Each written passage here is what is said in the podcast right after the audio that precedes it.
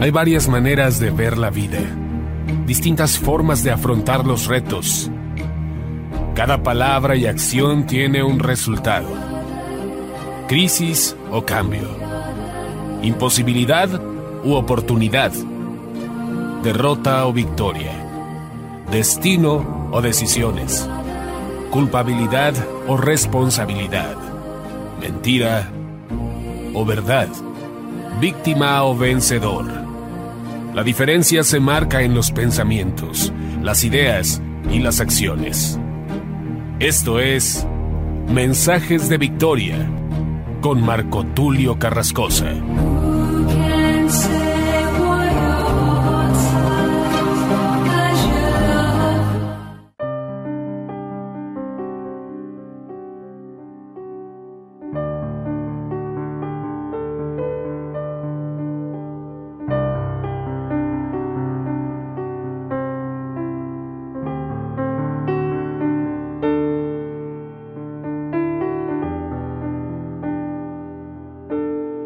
Bendiciones a todos. Qué alegría poderles saludar nuevamente a través de la radio, a través de internet. Hoy estoy compartiéndoles un nuevo episodio titulado El nuevo pacto de Dios con Noé. Este es el episodio número 10. Deseo con todo mi corazón que sea de gran bendición para ti, para tu familia. Y seguramente te vas a preguntar por qué llamarlo el nuevo pacto de Dios con Noé cuando la escritura nos habla que este pacto con Noé precisamente pareciera que se diferencia o se separa del pacto de Dios en el Edén, el primer pacto de Dios con Adán, el pacto edénico o el pacto adámico. Edénico en el Edén y adámico con Adán. Sin embargo, es una renovación este pacto del primero y es una continuidad porque Dios no se olvida de su primer pacto. Todos los pactos de Dios están vigentes hasta el día de hoy. Todos los pactos han tenido una continuidad, han tenido un cumplimiento, porque la escritura dice claramente que aunque nosotros somos infieles, aunque fuéramos infieles, Él permanece fiel. Entonces cada uno de sus pactos sigue vigente hasta el día de hoy. Sin embargo, en el pacto de Noé es una continuidad, pero también es una renovación. Hay una ampliación, así como las constituciones. Usted se ha dado cuenta que las constituciones son renovadas, son transformadas, son reformadas durante cierto tiempo. Hay constituciones de diferentes años, hablando de México, Estados Unidos y otros países. En este caso, las constituciones son reformadas y son adaptadas en base al contexto social, en base a la política, en base al gobierno. En el caso de Dios, estos cambios tienen que ver precisamente con la adaptación del hombre para con Dios. Dios viene preparando a la humanidad para ese encuentro y para ese día en que las cosas sean conforme a su reino.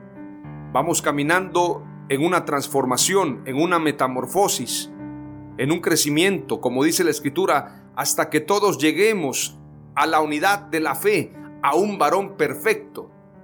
Esto no quiere decir, hablando de un varón perfecto, que se refiera al género del hombre. Un varón perfecto hablando solamente de los hombres o hablando de un hombre perfecto, como en el caso de este personaje, Friedrich Nietzsche, este escritor alemán que habla acerca del superhombre. No estamos hablando de eso, sino estamos hablando precisamente de la iglesia. La iglesia es el cuerpo de Jesús, la iglesia es el cuerpo de Cristo y por lo tanto vamos en una transformación hasta que lleguemos a la unidad de la fe a un varón perfecto. Desde el principio, Dios estableció leyes, Dios estableció mandamientos.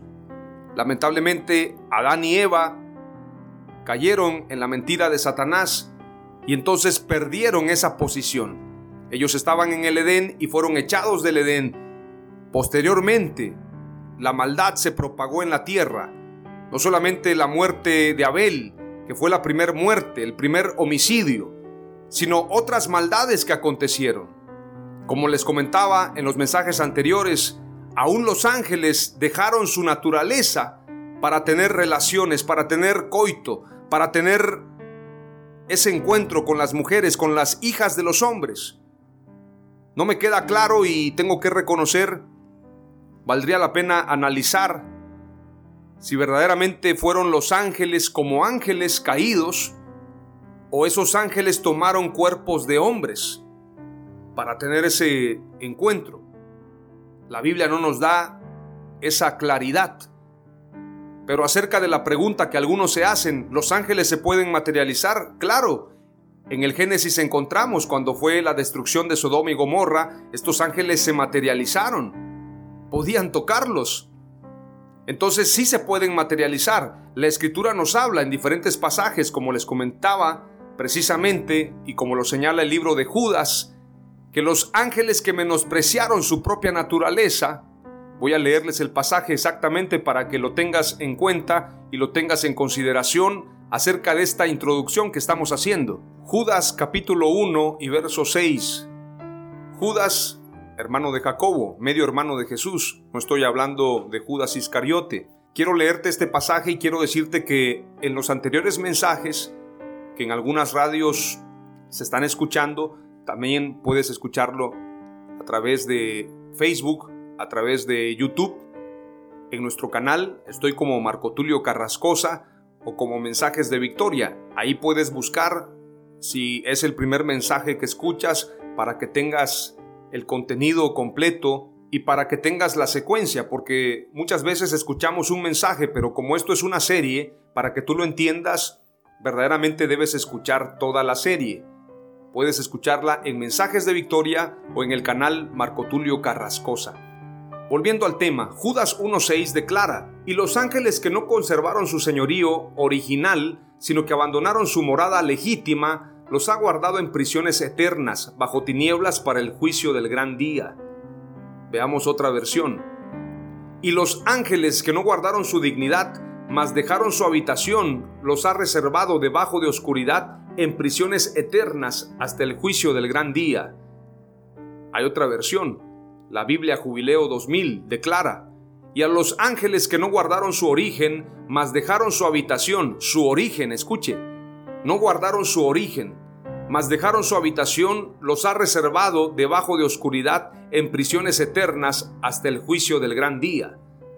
Sin embargo, este pasaje hace concordancia con segunda de Pedro capítulo 2 y verso 4 y declara: porque si Dios no perdonó a los ángeles que pecaron, sino que arrojándolos al infierno los entregó a prisiones de oscuridad para ser reservados al juicio. ¿Por qué pecaron los ángeles? ¿Cuál fue el pecado de ellos? Lo declaró la escritura precisamente en Génesis. En el capítulo 6 declara, dice, Aconteció que cuando comenzaron los hombres a multiplicarse sobre la faz de la tierra, y les nacieron hijas, que viendo los hijos de Dios que las hijas de los hombres eran hermosas, tomaron para sí mujeres escogiendo entre todas. Y dijo Jehová, no contenderá mi espíritu con el hombre para siempre, porque ciertamente él es carne, mas serán sus días ciento veinte años. Había gigantes en la tierra en aquellos días, y también después que se llegaron los hijos de Dios a las hijas de los hombres, y les engendraron hijos. Estos fueron valientes que desde la antigüedad fueron varones de renombre. Esta fusión, esta unidad esta mezcolanza que se da precisamente entre ángeles y hombres, en este caso mujeres, las hijas de los hombres, genera precisamente gigantes y genera una maldad mayor. Ese fue el pecado de los ángeles. Veamos lo que declara también Primera de Pedro capítulo 3 verso 18. Dice, porque también Cristo padeció una sola vez por los pecados, el justo por los injustos, para llevarnos a Dios, siendo a la verdad muerto en la carne, pero vivificado en espíritu, en el cual también fue y predicó a los espíritus encarcelados. Esto lo enseña el apóstol Pedro y lo dice en la primera carta, verso 20, los que en otro tiempo desobedecieron, cuando una vez esperaba la paciencia de Dios en los días de Noé, mientras se preparaba el arca, en la cual pocas personas, es decir, ocho, fueron salvadas por agua. En este pasaje está hablando precisamente los que en otro tiempo desobedecieron cuando una vez esperaba la paciencia de Dios en los días de Noé. En ese tiempo se dio esa maldad. Y por eso estos ángeles quedaron encarcelados. Esos ángeles están esperando el juicio de Dios porque dejaron lo que era su origen, su morada, su naturaleza. Y esto trajo corrupción a la tierra. Tenemos que entenderlo de esa forma porque en la escritura cuando se habla de los hijos de Dios se está hablando de los ángeles. Para hacer concordancia te voy a leer lo que declara el libro de Job. Job capítulo 1 y verso 6 dice, Un día vinieron a presentarse delante de Jehová los hijos de Dios, entre los cuales vino también Satanás. Y dijo Jehová a Satanás, ¿de dónde vienes? Respondiendo Satanás a Jehová, dijo, de rodear la tierra y de andar por ella. Y Jehová dijo a Satanás, ¿no has considerado a mi siervo Job, que no hay otro como él en la tierra, varón perfecto y recto, temeroso de Dios y apartado del mal? Obviamente está hablando de una reunión de ángeles y entre ellos también Satanás. La escritura no miente, la escritura es muy clara y precisamente se va a dar una guerra todavía, la guerra entre el arcángel Miguel contra Satanás. Esa guerra está por suceder para anunciar y para marcar precisamente el último tiempo. Cuando se dé esa gran guerra, entonces el enemigo, sabiendo que le queda poco tiempo, manifestará al anticristo y entonces vendrá la gran persecución a la iglesia. Esto está por suceder en algún momento y tenemos que saber que Satanás todavía asciende a los cielos. Él es el acusador de los hermanos, pero llegará el día en que será echado de los cielos y él no podrá subir, será quitado de en medio y entonces se manifestará el hijo de perdición, como señala segunda de Tesalonicenses capítulo 2. Voy a darle lectura a ese pasaje y estamos haciendo una remembranza o un recuento. Veamos lo que declara segunda de Tesalonicenses capítulo 2, verso 1 en adelante. Pero con respecto a la venida de nuestro Señor Jesucristo y nuestra reunión con Él, os rogamos hermanos, que no os dejéis mover fácilmente de vuestro modo de pensar, ni os conturbéis ni por espíritu, ni por palabra, ni por carta como si fuera nuestra, en el sentido de que el día del Señor está cerca. Nadie os engañe en ninguna manera, porque no vendrá sin que antes venga la apostasía y se manifieste el hombre de pecado, el hijo de perdición. Lo que está declarando el apóstol Pablo es que desde su tiempo había gente que decía, ya, Jesús viene, Cristo viene, ya estamos listos. Entonces el apóstol Pablo les decía, momento, todavía hace falta que se manifieste el Hijo de perdición. Tiene que cumplirse lo que declaró Jesús en Mateo 24, que seremos aborrecidos por su nombre, que seremos perseguidos, que habrá una gran persecución como nunca antes ha acontecido en la historia. Se cree que los primeros cristianos en el tiempo de Roma Pensaban que ya había llegado ese tiempo, porque habían sido perseguidos. Muchos murieron en los coliseos romanos. Muchos murieron decapitados, quemados. Entonces ellos pensaban que ya era el último tiempo y precisamente los tesalonicenses se comunicaban con el apóstol Pablo y es por esto que él les escribe esta carta diciéndoles, pero con respecto a la venida de nuestro Señor Jesucristo y nuestra reunión con Él, os rogamos, hermanos, que no os dejéis mover fácilmente de vuestro modo de pensar, ni os conturbéis ni por espíritu, porque luego la gente empieza a profetizar, como en este tiempo, Cristo viene. ¿Hace cuánto tiempo venimos escuchando esto? Claro que Cristo viene, Cristo vendrá a la tierra, pero antes de todo eso, antes de ese encuentro con Dios, ese encuentro con Jesús, vendrá la apostasía y se manifestará el hijo de perdición. Esto es lo que señala el apóstol Pablo, esto es lo que señala Mateo 24, esto es lo que señala Apocalipsis 12, Apocalipsis 13, Daniel 12, las cartas del apóstol Juan. Todo tiene concordancia. Jesús no anunció van a ser raptados, no se preocupen. No, al contrario, Jesús dijo serán perseguidos, serán aborrecidos por causa de mi nombre. Y también Jesús declaró, en el mundo tendréis aflicción, pero confiad, yo he vencido al mundo. Los primeros cristianos sufrieron persecución.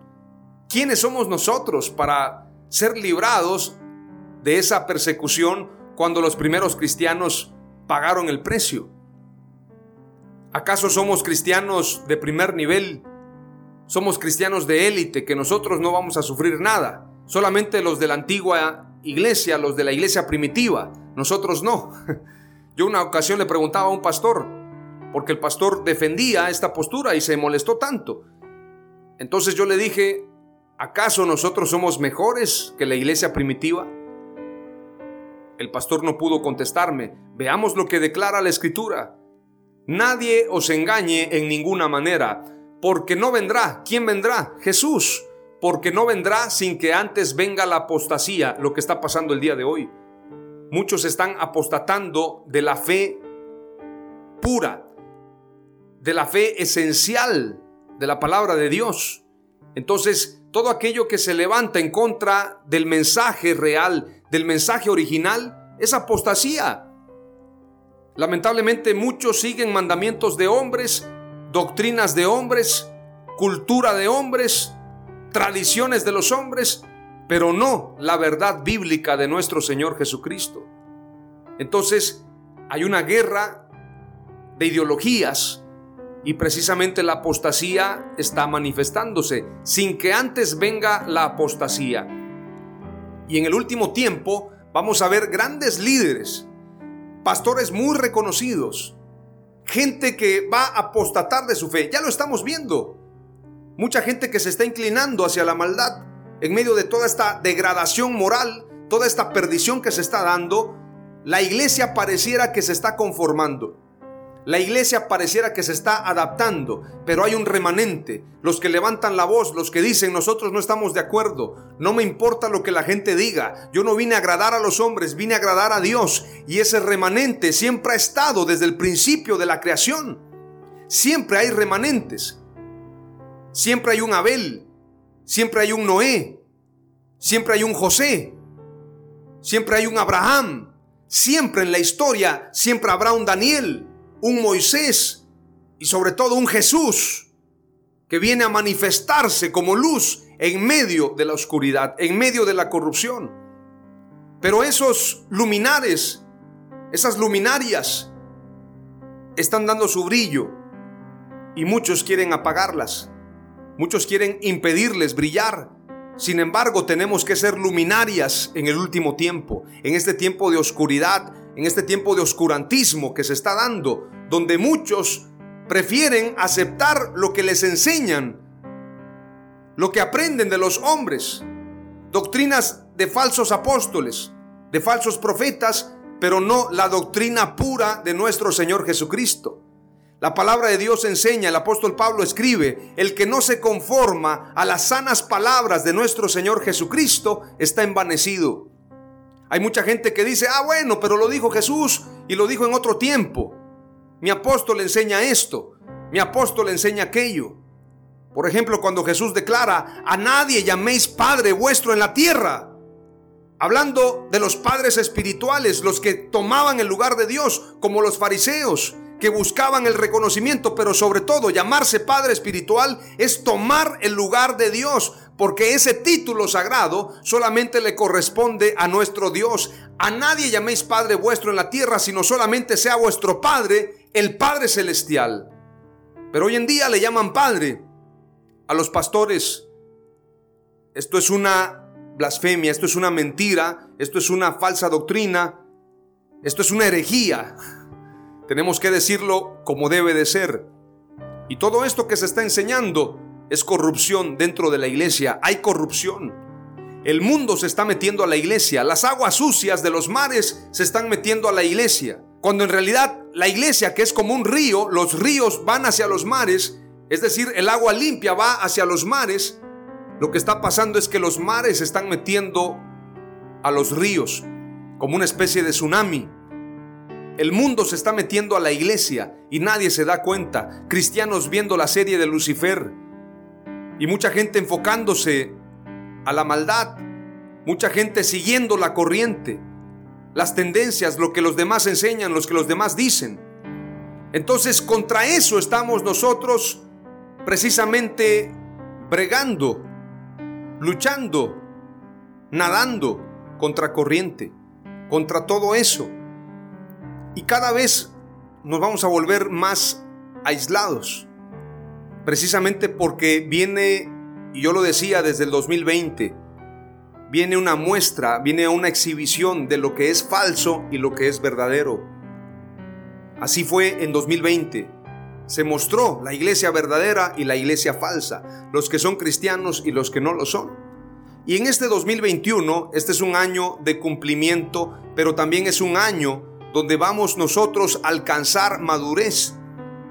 Ya no nos va a satisfacer ni nos va a agradar esas comidas sintéticas, esas comidas que no tienen los nutrimentos. La gente está llegando a los templos y se está dando cuenta que le están dando refritos, es decir, los mensajes los toman de otros predicadores y los comparten sin siquiera estudiar, muchos pastores que no se preparan. Y lo que se enseña en las congregaciones es una repetición vana. Todo el tiempo es lo mismo. Todo el tiempo es la misma enseñanza, la misma gente, la misma enseñanza y no hay un crecimiento espiritual. Enseñarle a la gente a depender de los hombres, depender de la denominación, depender de las tradiciones, depender de la armadura vieja y oxidada de Saúl, pero no depender del Espíritu Santo. Entonces, en este 2021 estamos entrando a una nueva dimensión, un nuevo pensamiento. Pero no estoy hablando de lo que está enseñando la élite, la nueva normalidad, la nueva era, la globalización. Estoy hablando de un nuevo pensamiento para dimensionar verdaderamente por qué estamos en la tierra, cuál es nuestro llamado, cuál es nuestra asignación, qué es lo que Dios quiere para nosotros y qué quiere de nosotros para que ejerzamos nuestra autoridad. Veamos lo que dice la escritura más adelante y estoy haciendo solamente una introducción. Porque no vendrá sin que antes venga la apostasía y se manifieste el hombre de pecado, el hijo de perdición, el cual se opone y se levanta contra todo lo que se llama Dios o es objeto de culto. Muchos piensan que para ese momento la iglesia ya no está aquí. Si la iglesia ya no está aquí, entonces no va a haber culto. No va a haber adoración, el cual se opone y se levanta contra todo lo que se llama Dios o es objeto de culto. O está hablando de los dioses paganos, está hablando de Buda, está hablando de los dioses hindúes. No, está hablando de Dios, está hablando de Jesús, el cual se opone y se levanta contra todo lo que se llama Dios o es objeto de culto. Yo lo decía en una ocasión, si es anticristo, quiere decir que está en contra de Cristo. Y si está en contra de Cristo, está en contra de los cristianos. Y si está en contra de los cristianos, va a perseguir a los cristianos, va a matar a los cristianos, los va a querer dominar, como está pasando hoy en día. A través de la política están introduciendo leyes en contra de la iglesia, en contra de los valores. Eso es anticristianismo. Esa es la agenda del anticristo, la agenda de la élite, que quieren establecer a ese soberano, a ese hombre impío a ese hombre de pecado para que gobierne la tierra. Hay un libro que se llama La educación en la nueva era de la fundadora o una de las fundadoras de esta doctrina, de esta teología, Alice Valley, que también era amiga de Elena Blavatsky, su maestra prácticamente. Ella escribe otro libro también que se llama La Doctrina Secreta. Y estas dos mujeres formaron precisamente la idiosincrasia, la ideología, la doctrina de la nueva era. Es curioso que estas dos mujeres fueron parte también con la ONU. Ellas formaron una institución que continúa hasta la fecha. Esta institución se llama Lucis Trust. Prácticamente haciendo honor a Lucifer, a Satanás. Y no te asombres, pues ahora están presentando esta serie en Netflix. El dueño de Netflix o uno de los inversionistas, de los financistas, es George Soros, quien precisamente está llevando toda esta agenda global. Y estas dos mujeres que formaron Lucis Trust o Lucis Trust, esta institución colabora con la ONU. Toda la agenda de la ONU tiene que ver. Es decir, el fundamento teológico de la ONU tiene que ver con estas dos mujeres espiritistas que crearon la nueva era. Mucha gente mira películas, escucha canciones, lee libros y ni siquiera sabe que hay fundamento teológico en estas dos mujeres. Es muy lamentable.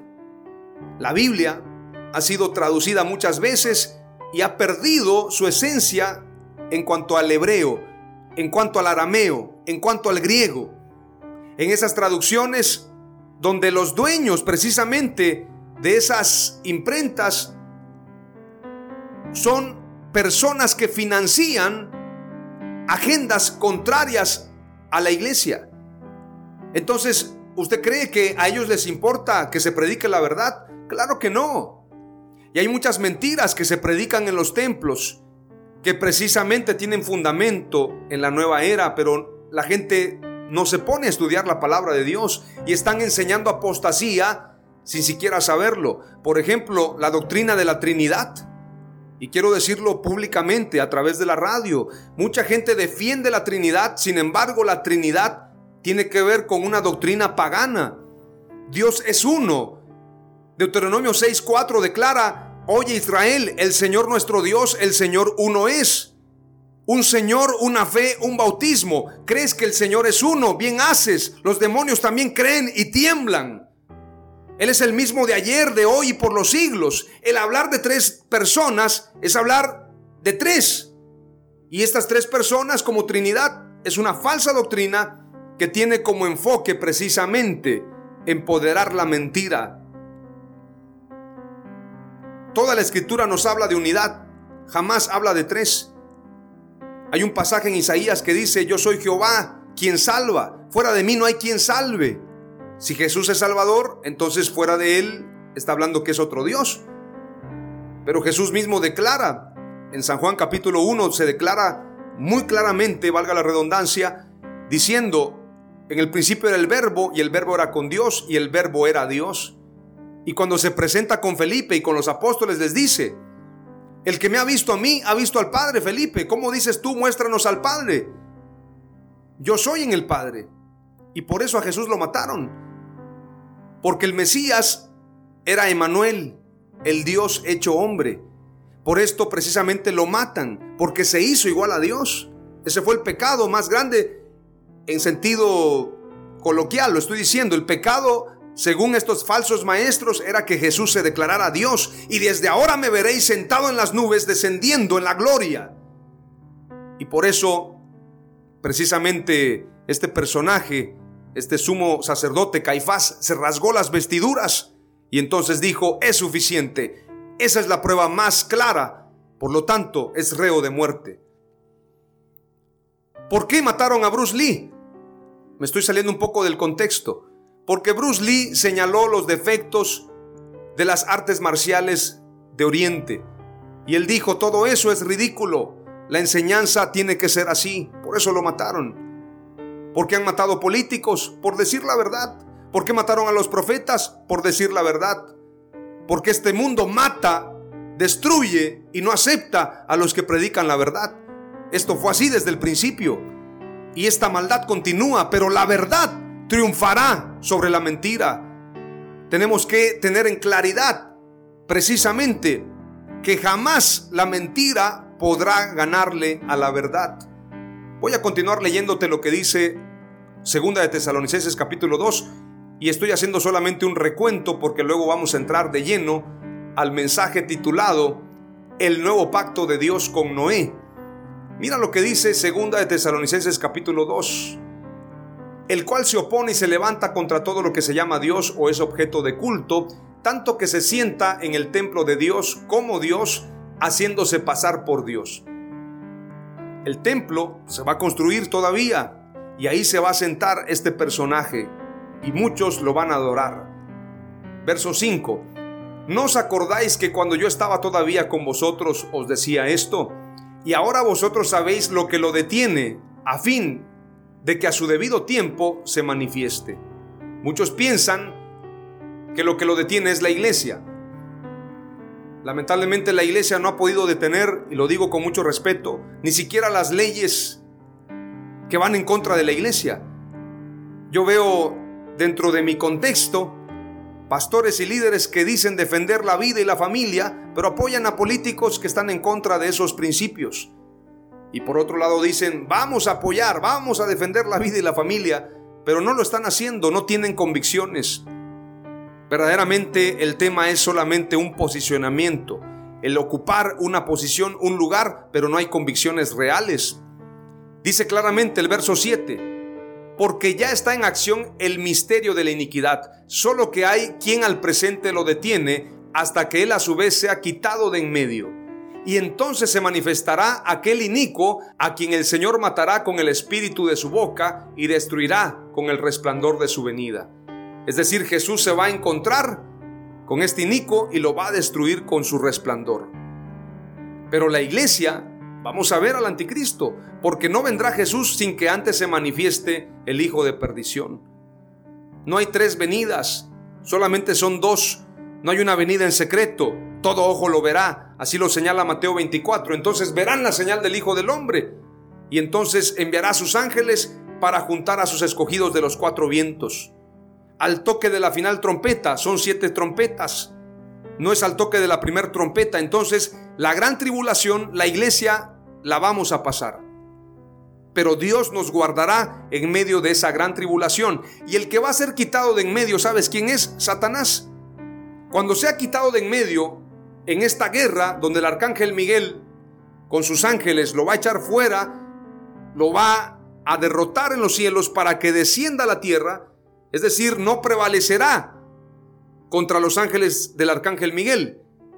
Habrá una guerra, sin embargo, la ganará el arcángel Miguel. Y entonces Satanás vendrá a hacer una guerra en la tierra sabiendo que le queda poco tiempo. Entonces se va a manifestar el anticristo, que será nada más y nada menos que Satanás hecho hombre. Es decir, Satanás se va a introducir en ese hombre y se va a manifestar este personaje que demandará adoración, así como Satanás ha querido la adoración desde el principio. Dice la escritura, inicuo cuyo advenimiento es por obra de Satanás. ¿Por obra de quién? Por obra de Satanás, con gran poder y señales y prodigios mentirosos. No piense usted que el anticristo va a ser un puertorriqueño, un panameño. No. Escuche bien, tiene que ser un personaje que precisamente lo reconocerán en Oriente. Lo reconocerán como el Mesías que esperaban, porque Jesús declaró, a mí no me reciben, otro vendrá en su propio nombre y a ese lo van a recibir. Lo van a adorar, van a decir, este es el Mesías que esperábamos. Entonces lo van a adorar, pero es Satanás encarnado. Esta es la verdad que enseñan las escrituras y tenemos que tener de nuevo para decirlo. Yo no estoy agradando a nadie, sabes, he perdido amigos por decir la verdad. He perdido mucha gente, pero eso no me importa. También he ganado muchos amigos y sobre todo quiero ganarme la amistad, la que más me importa, que es la amistad con Dios, la amistad con Jesús, la amistad con el Espíritu Santo, quienes son el mismo. Padre, Hijo y Espíritu Santo son el mismo. Jesús es el mismo de ayer, de hoy y por los siglos. Él es el Dios todopoderoso. A Él sea la gloria por siempre. Aleluya. Vamos a ir rápidamente entonces. He hecho esta introducción para que tengas un recuento y me gustaría, me encantaría que puedas entrar a la página de mensajes de Victoria y puedas escuchar los mensajes y compartirlos. Todo ese material está ahí disponible para que de manera gratuita tú lo compartas. Y quiero decirte algo, y lo comento con mucha autoridad moral, Jamás he cobrado un peso por predicar el Evangelio y jamás quiero hacerlo. Tampoco quiero vivir de las ofrendas. Tampoco quiero vivir de lo que puedan dar la gente que escucha los mensajes. Yo trabajo. Me agrada mucho decirlo. El apóstol Pablo trabajaba, hacía tiendas y predicaba el Evangelio. Y él dijo claramente, no seré carga de nadie. Yo en lo personal, gracias a Dios, trabajo y también comparto el Evangelio y no espero recibir un peso un centavo de nadie, que nadie me quite esa alegría y esa gloria, esa gran dicha de poder decir, yo le sirvo a Dios y no es por dinero.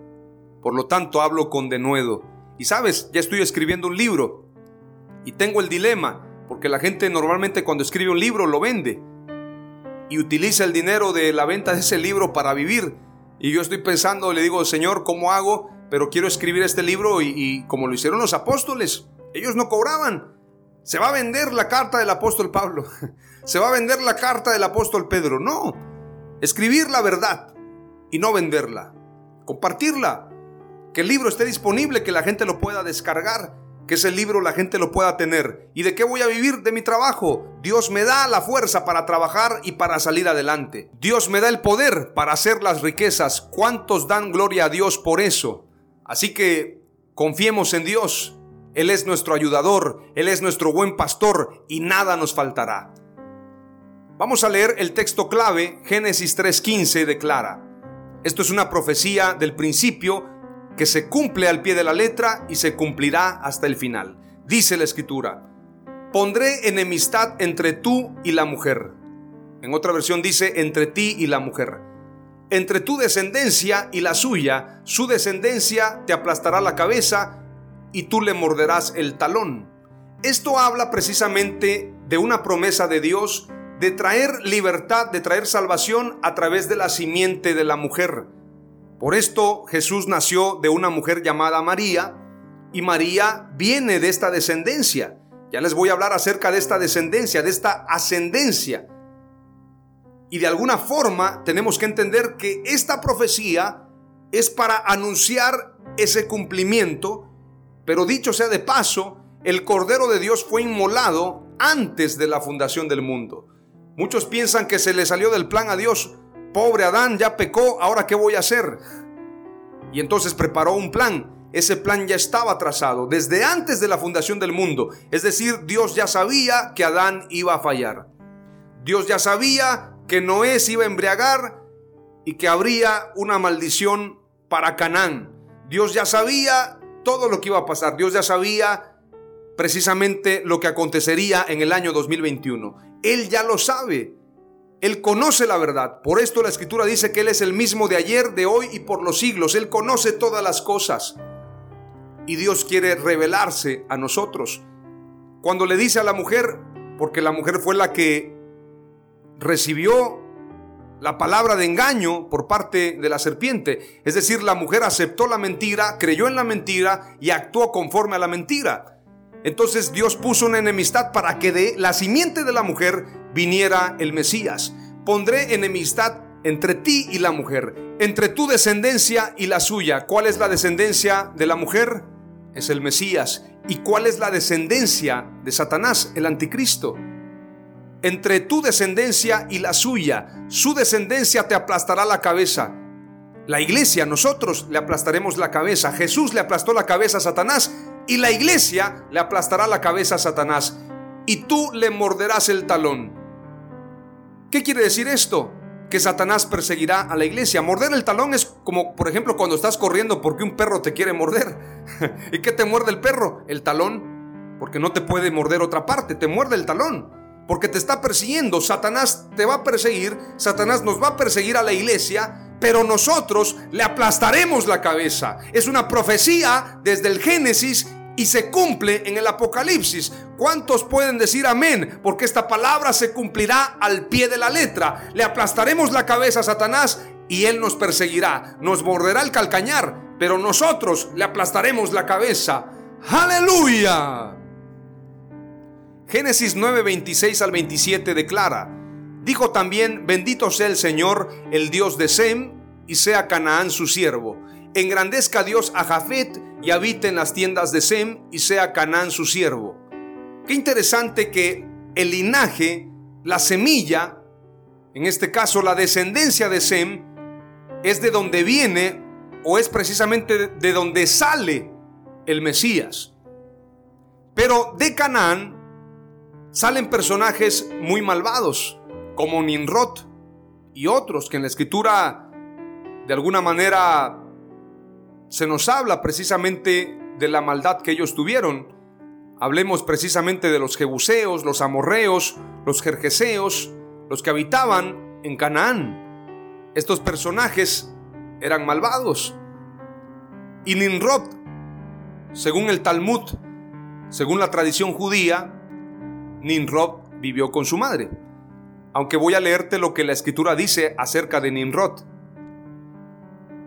Si buscamos en la escritura, Génesis 18 declara, y Cus engendró a Nimrod, quien llegó a ser el primer poderoso en la tierra. Dios quería que el hombre, y Dios quiere, pero desde el principio Dios quiso que el hombre dominara la tierra, sin embargo, es interesante que Nimrod es el primer poderoso en la tierra. En el verso 9 declara, Este fue vigoroso cazador delante de Jehová, por lo cual se dice así como Ninrod, vigoroso cazador delante de Jehová. Primera de Crónicas 1.10 declara, Cus engendró a Nimrod, este llegó a ser poderoso en la tierra. En otra versión, en la versión Kadosh, dice, este llegó a ser gigante sobre la tierra. Cus engendró a Nimrod, él comenzó a ser un gigante sobre la tierra. Así lo describe la versión Kadosh. Y es importante señalar, hay otro pasaje, Miqueas 5:6, dice, "Y devastarán la tierra de Asiria a espada, y con sus espadas la tierra de Nimrod, y nos librará del asirio cuando viniere contra nuestra tierra y hollare nuestros confines." Nimrod es figura precisamente de la idolatría. Es importante señalar que precisamente en Turquía hay un monte, el monte de Nimrod, y se ha levantado precisamente como un lugar de adoración. También es importante señalar que cuando la escritura dice el primer poderoso delante de Jehová, algunos teólogos, algunos rabinos, algunos estudiosos de la Torá declaran que esto de delante de Jehová, porque en otros pasajes, por ejemplo, cuando se habla de Noé y caminó con Dios Noé, y en el caso, por ejemplo, de Enoch y caminó con Dios Enoch, pero aquí dice, delante de Jehová, algunos analistas bíblicos, algunos rabinos declaran que es en oposición. Delante de Jehová es en oposición, en rebeldía. Y hay todo un estudio acerca de Nimrod que tendríamos que compartirlo en algún mensaje, pero tenemos que declarar lo que significa también en este caso su nombre en hebreo, que quiere decir Marat, y su nombre significa nos revelaremos. Y esto de delante de Jehová es como diciendo, aquí yo me levanto y estoy delante de Dios para que vean que yo soy el que gobierna. Y qué curioso que los lugares donde él gobernó precisamente tienen que ver con idolatría. Veamos lo que dice la escritura en Génesis 10. Su reino comenzó con Babel. En este caso Babel precisamente tiene que ver con Babilonia. Babilonia la grande, la madre de todas las rameras. Babel, la torre de Babel, que se erigió con la idea de levantar un nombre. La escritura habla de la torre de Babel. Y si Nimrod comenzó su reino en Babel, tuvo que ver en la construcción de la torre. A veces queremos que la escritura diga claramente, y Nimrod estuvo dirigiendo a unas personas. Tenemos que armar un mapa mental, tenemos que armar conceptos en nuestra mente que la escritura nos va mostrando. Y si Nimrod fue el primer poderoso delante de Dios, y las ciudades que fundó, que edificó. Verso 11 declara, bueno, vamos a leer verso 10, dice, y fue el comienzo de su reino Babel, Erec, Acat y Calné en la tierra de Sinar. De esta tierra salió para Asiria, los asirios estaban en contra de Israel, y edificó Nínive, Nínive, una nación pagana, que era la segunda Babilonia. Nínive también era idólatra, por eso llegó el juicio y por eso tuvo que predicar Jonás. Edificó Nínive, Rehobot, Cala. Entonces esto nos habla precisamente que estas ciudades que fueron fundadas por Nimrod estaban con una cultura en contra de Dios. Y Nimrod también es figura del anticristo, que estará en contra de Dios, como lo señala segunda de Tesalonicenses capítulo 2, el cual se opone y se levanta. ¿No te parece familiar el primer poderoso delante de Jehová. Y en esta versión, en este nuevo pasaje dice, el cual se opone y se levanta contra todo lo que se llama Dios o es objeto de culto, tanto que se sienta en el templo de Dios como Dios haciéndose pasar por Dios. El anticristo será un gigante, en este sentido, que querrá dominar toda la tierra. La escritura dice que pueblos, naciones y lenguas se inclinarán a él y hará persecución contra la iglesia. Esto va a suceder, pero hay promesa.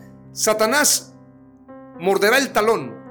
El anticristo herirá en el talón, perseguirá, pero nosotros le aplastaremos la cabeza. Es una promesa de Dios que tiene que cumplirse y se cumplirá. Y eso lo saben la élite. Ellos lo saben. Ellos saben que la iglesia tiene poder. Por eso la guerra ideológica es en contra de la iglesia. Los valores morales y todo lo que la iglesia promueve, ellos están combatiéndolo a través de Netflix. Hay cristianos que descargan Netflix financiando toda esa agenda, comprando café de Starbucks, que Starbucks financia la agenda LGBTI. el cambio de sexo. Cuando usted compra productos, hay mucha gente que no apoya a una radio, no apoya a un ministerio, no apoya que se predique la palabra y que se le ayude a la gente llevándoles comida, pero sí se compra un Starbucks. Pero sí se descargan Netflix para ver películas. Están financiando todo eso. Por eso les digo que no tienen convicciones. Dicen que están a favor de la vida y la familia, pero están financiando todo eso. Sin embargo, estos millonarios, esta élite, le dijeron a Mark Zuckerberg, el dueño de Facebook, o te alineas a nosotros o nuestros financistas y las empresas que nos patrocinan se van a salir de Facebook.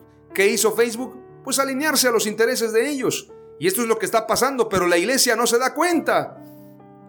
Por esto tenemos que orar para que venga revelación, porque estamos en una guerra como nunca antes. Y el anticristo se quiere manifestar, pero todavía no es su tiempo. Todavía no se ha cumplido el tiempo y la iglesia tiene que seguir avanzando. La iglesia tiene que ser sal en contra de la corrupción. La iglesia tiene que ser luz en contra de la oscuridad. La iglesia tiene que ser iglesia, no denominación. Tenemos que ser la iglesia del Señor, no la iglesia del hombre. Tenemos que enfocarnos y reenfocarnos en la verdad. Dice Génesis 9, 26 al 27, dijo también, bendito sea el Señor, el Dios de Sem. ¿Les parece familiar esta palabra? El Dios de Sem, el Dios de Abraham, el Dios de Isaac, el Dios de Jacob.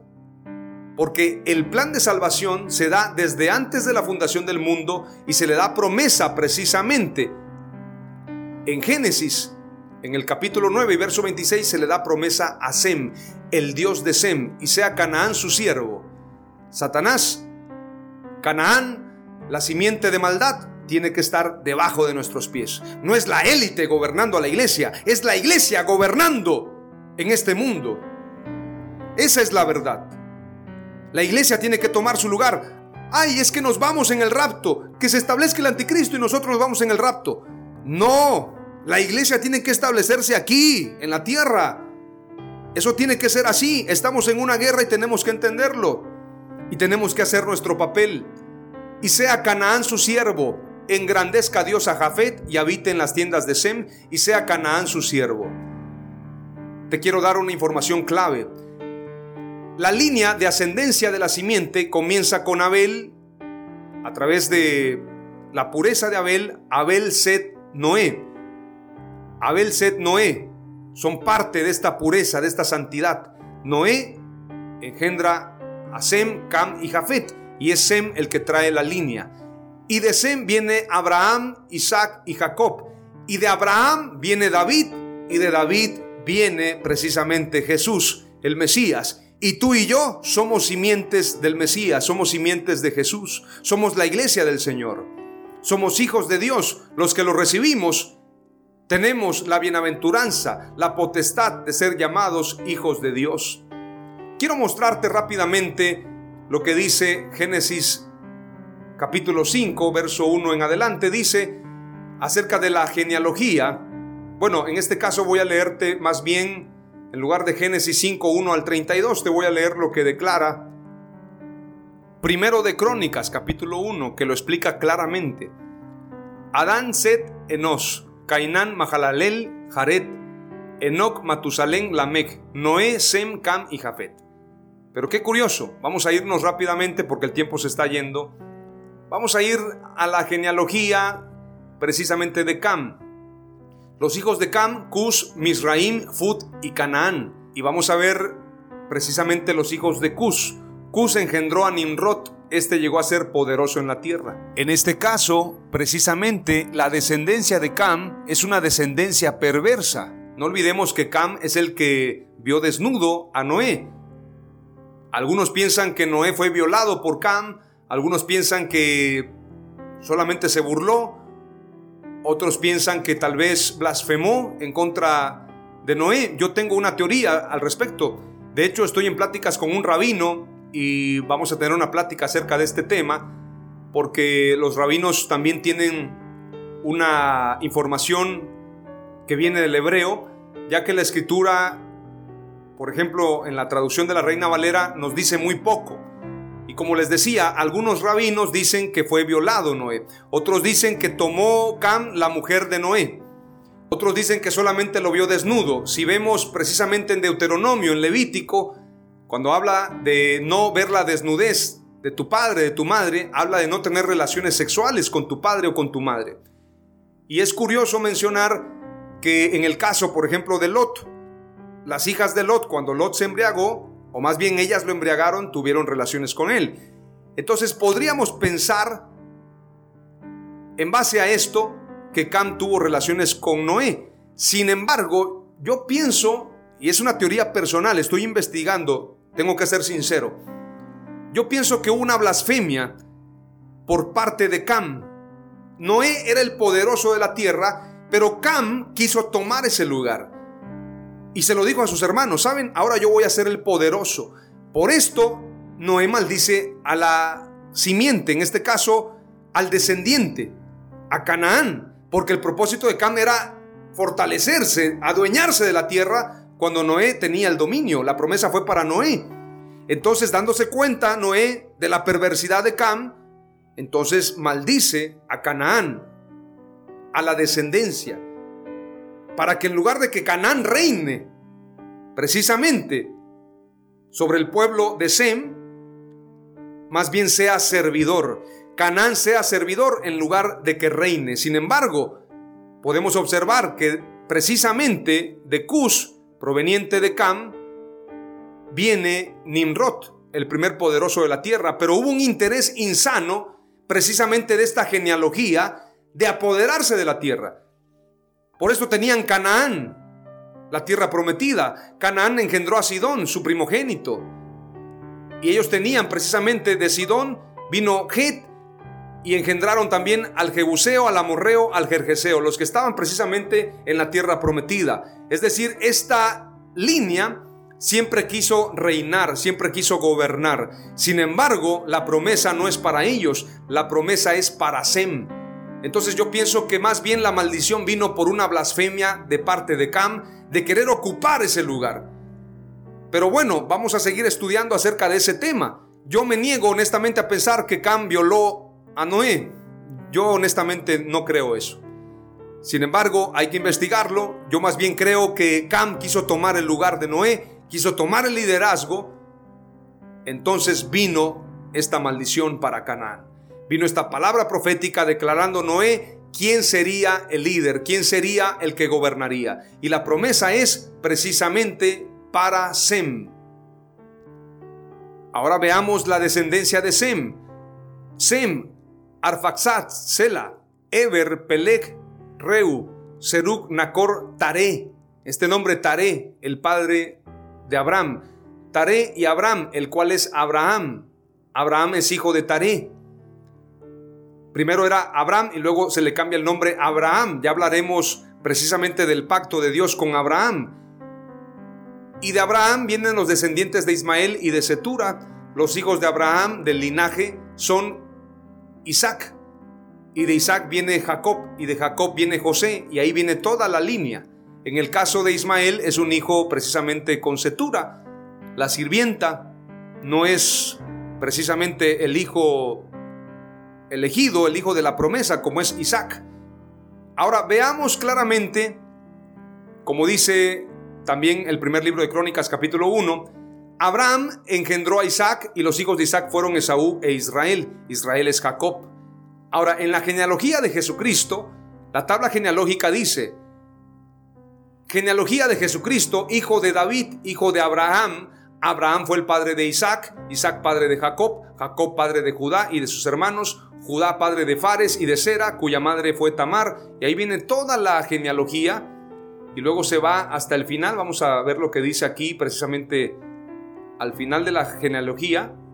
Eliud, padre de Eleazar, Eleazar padre de Matán, Matán padre de Jacob y Jacob padre de José que fue el esposo de María, de la cual nació Jesús llamado el Cristo. Así que hubo un total de 14 generaciones desde Abraham hasta David, 14 desde David hasta la deportación a Babilonia y 14 desde la deportación hasta el Cristo.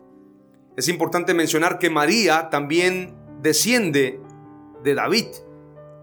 Y qué curioso que Jesús se desmarca. Ustedes dicen que el Mesías es hijo de David y por qué David le llama Señor.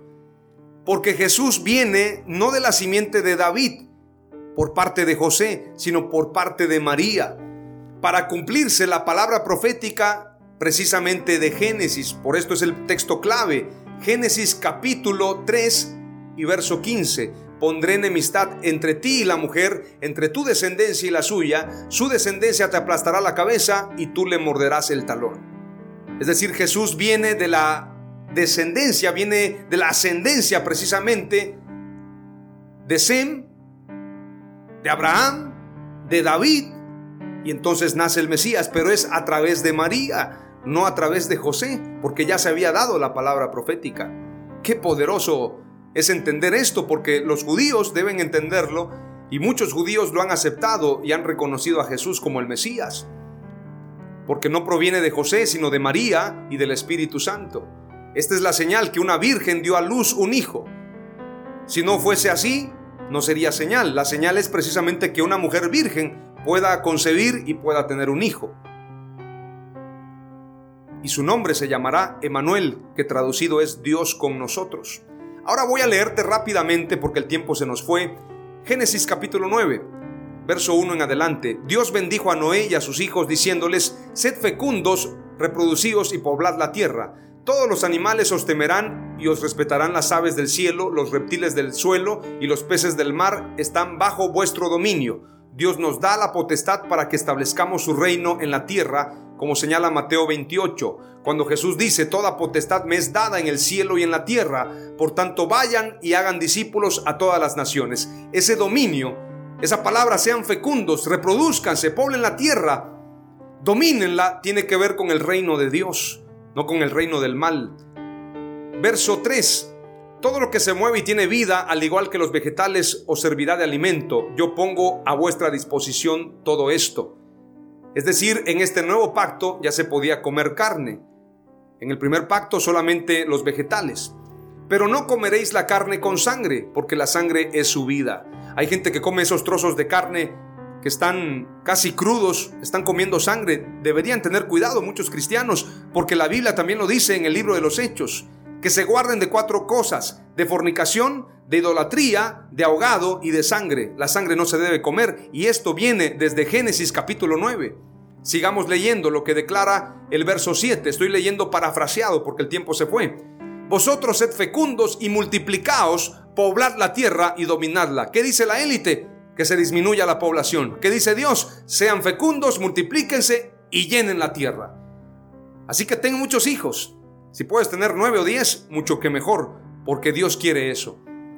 Dios siguió diciéndoles a Noé y a sus hijos, mirad, yo establezco mi alianza con vosotros, con vuestros descendientes y con todos los animales que os han acompañado, aves, ganados y bestias, con todos los animales que salieron del arca y ahora pueblan la tierra esta es mi alianza con vosotros. La vida no volverá a ser exterminada por las aguas del diluvio, ni habrá otro diluvio que devaste la tierra. Y Dios añadió, esta es la señal de la alianza que establezco para siempre con vosotros y con todos los animales. La palabra alianza quiere decir pacto, que os han acompañado He puesto mi arco en las nubes como un signo de mi pacto con la tierra. Cuando yo cubra la tierra de nubes y en ellas aparezca el arco, me acordaré de la alianza que he establecido con vosotros y con todos los animales. Y las aguas del diluvio nos volverán a aniquilar. Cada vez que aparezca el arco entre las nubes, yo lo veré y me acordaré del pacto eterno entre Dios y todos los seres vivos que pueblan la tierra.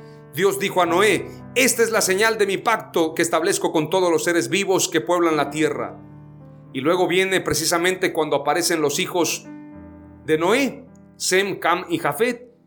Y viene también la maldición. Vamos a leer el pasaje, vamos a terminarlo. Dice, verso 23 del capítulo 9. Entonces Sem y Jafet tomaron un manto. Bueno, voy a leer desde el verso 20.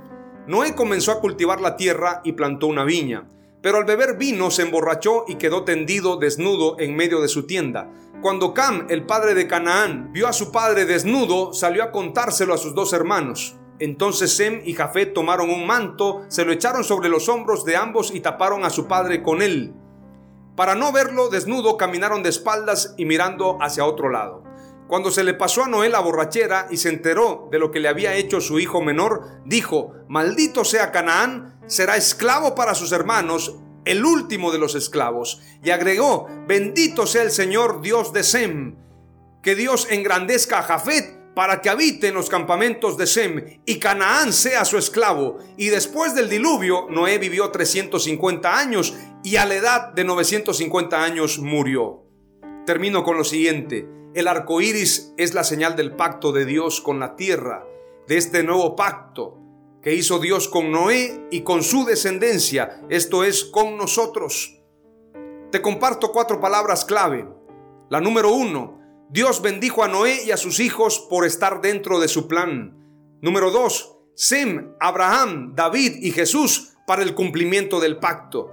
Número tres, Dios nos manda llevar su evangelio y establecer su reino. Número cuatro, fructificad, multiplicaos, poblad la tierra y dominadla. Es el propósito de Dios en este pacto, en este nuevo pacto. Y número 5, te doy esta palabra profética para que la guardes en tu corazón y cumplas con la encomienda de Dios. El arco iris, señal de su pacto, no una bandera de perdición. Entendamos, el arco iris es señal de su pacto, no una bandera de perdición. Tenemos que luchar contra todas esas ideologías y establecer el reino de Dios en la tierra. Luchar contra esa simiente de Satanás y establecer el reino de Dios. Aplastarle la cabeza a Satanás en el nombre de Jesús. Amén. Aleluya.